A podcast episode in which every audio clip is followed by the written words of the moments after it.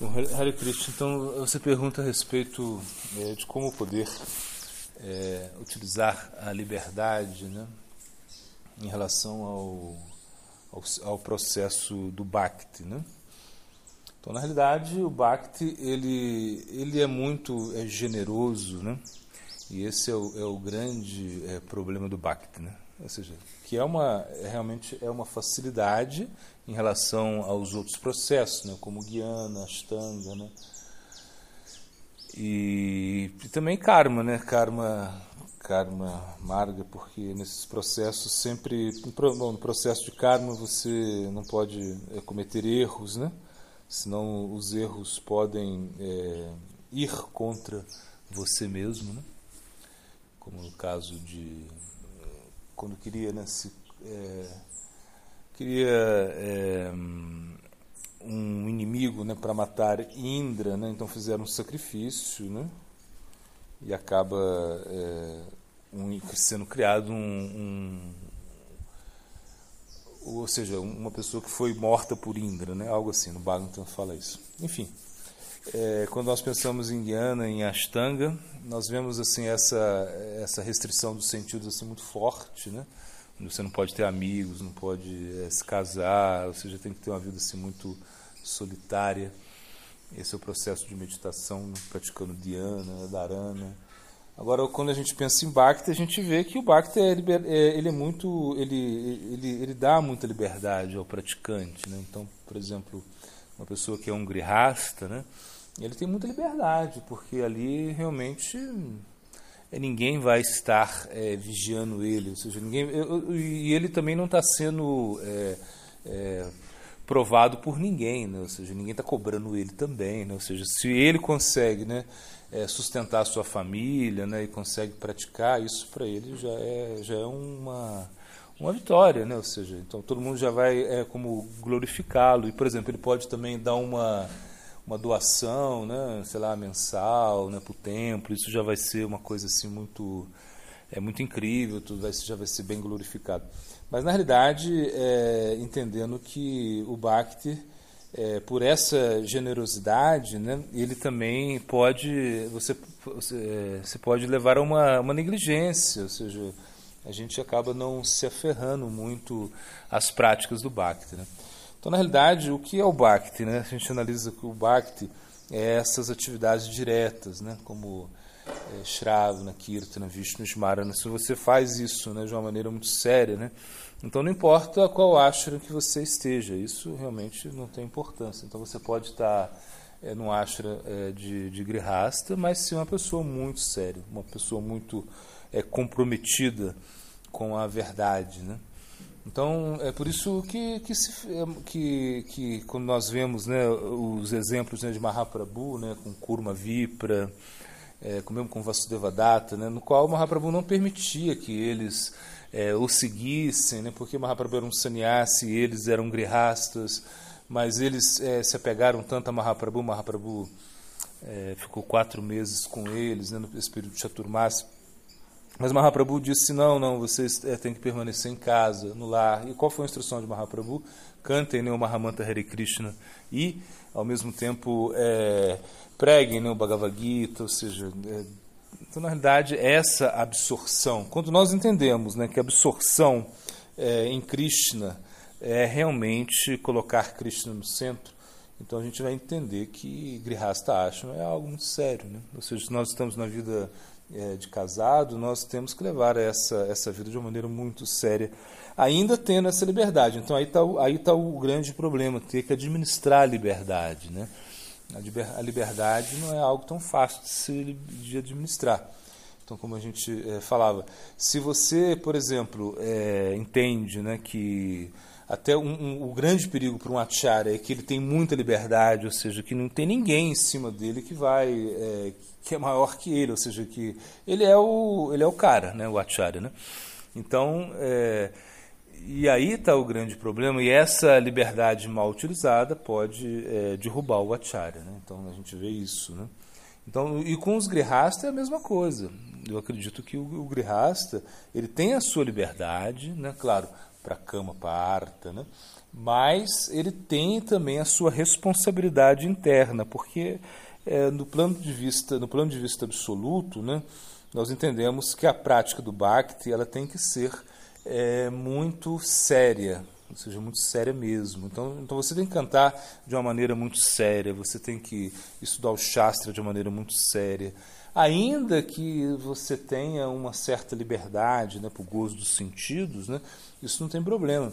Essa é a liberdade que o ashram de Grihasta ele permite, ou seja, você tomar coisas, né, você de certa maneira desfrutar de algumas facilidades, mas isso é somente um, um momento, né, onde você entende que isso tem que ser é, controlado também. Né? Pode ser que no início não seja, e a gente também não tem que é, morrer por isso, mas chega um momento que nós vamos ter que controlar a nossa toda essa nossa essa a nossa propensão, né, ao gozo dos sentidos, a propensão a realmente querer é, é, desfrutar das coisas, né, to tomar coisas, né.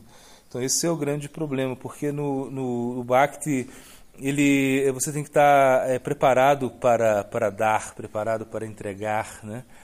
E isso somente é com sacrifício. Né? Então, quando nós analisamos né, é, esse conceito é, de sacrifício, nós vamos, vamos, ver que o sacrifício ele é interno, né? não, é um, não é algo externo. Né?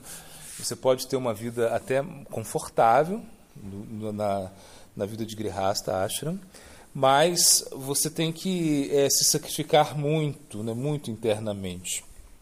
Isso vai ser é, o que?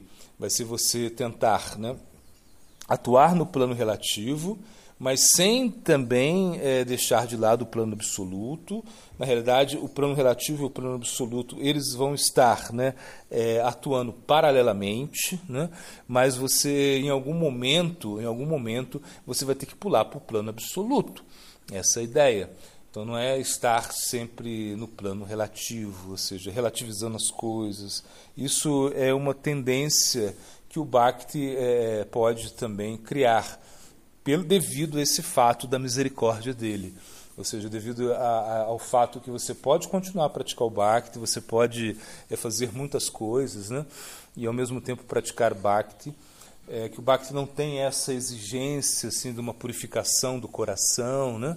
Mas é, se a gente analisa é, o que é o Bhakti mesmo, é quando você é, você percebe as coisas, né? Você percebe é, você, você lida com os objetos dos sentidos, né? mas você é, acaba dominando isso. Né? Por quê? Porque o Bhakti ele vai ele vai gerar o, o desapego e ele vai gerar é, o conhecimento, né? Vasudeva Bhagavati Bhakti Yoga Prayojitaha Janeti Ashu Vairaga Gyanacha Yak Ahaitukam.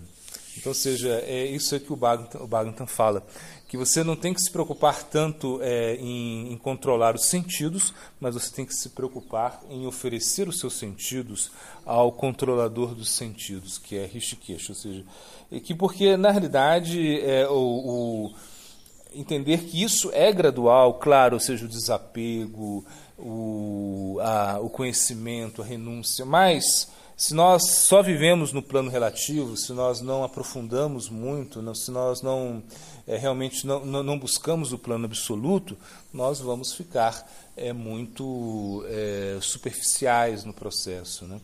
Então, é, o Grihasta, quando a gente vê né, o exemplo de Grihasta, Bhaktivinoda Thakur, né, então, quando, quando, a gente olha assim, as canções dele, né, quando a gente vê, é, percebe né, o sentimento que ele tinha, né, você vê que era um sentimento é, completamente é, voltado para o plano absoluto. Né? Então, quando a gente analisa também, ah, a maioria dos associados de Chaitanya Mahaprabhu eram grihastas, sim, eram grihastas, grandes devotos. Né? É, então, então, na realidade, o, o grihasta ele é, é uma, uma referência na nossa, na nossa linhagem, né? ou seja, depois, é claro, sannyasi, é, brahmachari, isso também a gente entende que é, são também referências né, no sentido de, é, mais de pregação, né?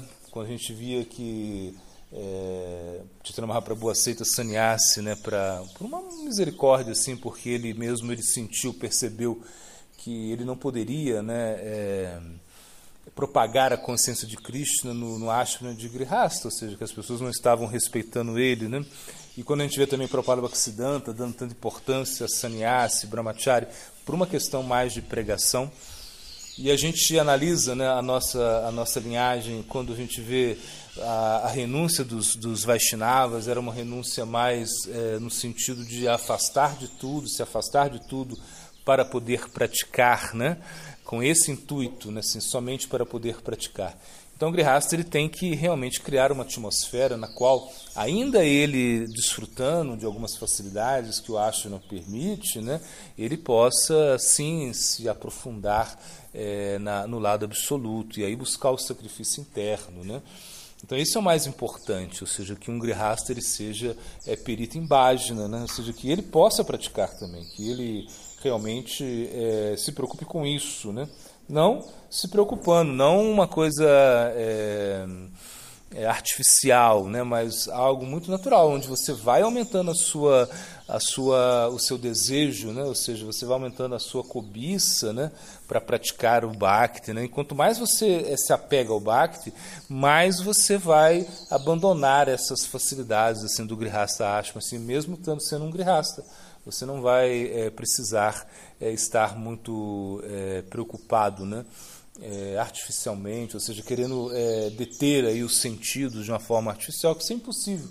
Mas, ao mesmo tempo, é sempre pensando no plano absoluto, ou seja, é que esse plano absoluto é muito importante, que você não pode esquecer isso por minuto, minuto nenhum, né? que você tem que viver no plano absoluto ainda que você esteja no plano relativo, ou seja, ainda que você esteja é, muito preocupado com tantas coisas, e isso é, vai dar uma liberdade né, para você realmente é, atuar né, de uma maneira onde, onde, não, onde não vai haver um, um controle, onde ninguém vai estar. É, assim nem é, nem te cobrando nem cobrando e, e, nem, e ao mesmo tempo também não vão estar é, é, de, ou seja, você está isolado, né? Você está na sua vida, né? Uma vida, uma vida familiar, uma, é você, é, não, tem mais ninguém, né? Tá você, a esposa, filhos. Então, na realidade, é, o Grihasta tem que ter muita sinceridade, né? Para seguir esse processo, né? E ele precisa também de associação, porque sem associação também ele não vai funcionar. Né? Então, é, a associação é sempre o que a gente fala, esse sentimento né, de realmente querer fazer, é, praticar o bhajana de uma maneira é, correta, de uma maneira sincera, né, é, se aprofundando nesse, nesse plano absoluto. Né? Então, a liberdade que um, que um grihasta tem tem que ser muito bem administrada, ele não pode, é, de maneira nenhuma, é, se entregar né, é, ao gozo irrestrito dos sentidos, né? Sem é, realmente um arrependimento, né? Ou seja, no sentido que entender que o plano absoluto é a sua meta, essa é a coisa, né? Ou seja, essa concessão que agora ele tem né, para desfrutar, a concessão que ele tem para tomar coisas, né? Isso é somente um momento da vida, né? Isso que ele tem que entender, né? E aos poucos, né, vai gerar, né, esse esse conhecimento, né? Vai, vai, vai gerar não só um conhecimento, mas uma sabedoria, né? Uma sabedoria e também o desapego, né? Então assim ele vai é, conseguir né, tratar com o seu mundo relativo e absoluto. Agora para